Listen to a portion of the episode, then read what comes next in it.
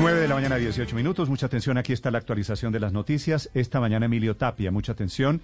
El mismo hombre del carrusel de la contratación en Bogotá que se ha robado medio país, Emilio Tapia, que está en la cárcel por el contrato de centros poblados, Felipe, el contrato de un acto tras corrupción, uno tras otro, está anunciando que presenta denuncia de carácter penal contra Rodolfo Hernández mm. por injuria y calumnia, el exalcalde de Bucaramanga, que le dijo que él era un corrupto. No, es que eh, leyendo la carta del señor Tapias, es lo que está diciendo es que él no se robó los 70 mil, todos los 70 mil. Sí, que solo se robó Felipe un poquito. No, no dice cuánto, pero entonces dice que la injuria y la calumnia es porque el señor Hernández, el ingeniero Hernández, dijo que era un ladrón que se había robado 70 mil millones.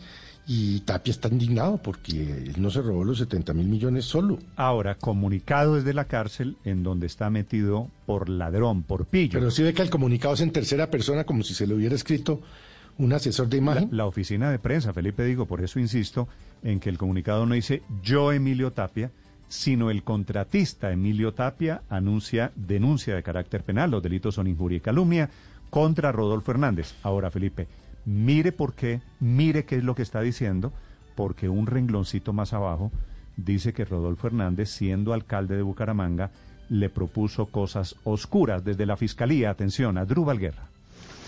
Néstor, muy buenos días. Pues en esta carta lo que más llama la atención es que dice que el ingeniero Rodolfo Hernández carece de bases morales para señalarlo por corrupto, ya que él mismo, cuando estaba eh, siendo, cuando él mismo está siendo procesado por ese tipo de conductas, y se refiere al juicio que está adelantando eh, precisamente la justicia en contra del ingeniero Rodolfo Hernández. Dice que fue contactado por emisarios de aquel, o sea, refiriéndose al ingeniero Rodolfo, para que participara indebidamente en procesos contractuales de su administración cuando fue alcalde, a cambio de millonarias comisiones, propuesta que por no ser de su interés rechazó de inmediato. Por eso lo retó a que comparezca ante la Fiscalía para ver quién tiene la razón y quién podría estar siendo más bien procesado por corrupción. Dice que, pues, eh, él dice que niega ser precisamente el titular de los contratos a los que aludió en las declaraciones eh, al tiempo que manifestó que no permitirá que su nombre se utilice como un un instrumento populista y mediático para las pretensiones electorales de Rodolfo Hernández, retándolo precisamente a demostrar ante las autoridades competentes con soportes reales, concretos y con pruebas la solidez de sus señalamientos. Pues, ante esto, Néstor, eh, hay que recordar varias cosas.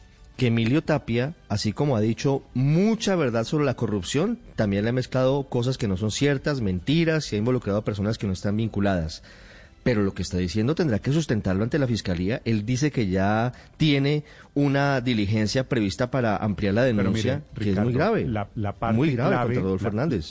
esta, esta carta, Felipe, de Emilio Tapio esta mañana, tiene dos partes claves. La primera, que es el pájaro tirándole a las escopetas, el señor denunciando a quien le llama corrupto, ¿cierto? Que usted dice, ¿cómo es posible que eso pase? Y, y es decir, eso suena, por supuesto, exótico. Pero el penúltimo párrafo, Felipe, Rodolfo Hernández dice así, comillas, carece de bases morales para señalarlo por actos de corrupción cuando él mismo está siendo procesado por este tipo de conductas tal, y dice, fue contactado Emilio Tapia por emisarios de Rodolfo Hernández para que participara indebidamente en procesos contractuales en su administración, en la alcaldía de Bucaramanga, a cambio de millonarias comisiones propuestas que, por no ser de su interés, rechazó de inmediato. Es decir, que Rodolfo Hernández, siendo alcalde de Bucaramanga, me parece que es la acusación que está aquí de por medio, que vale la pena, por supuesto, una investigación, le propuso a Emilio Tapias negocios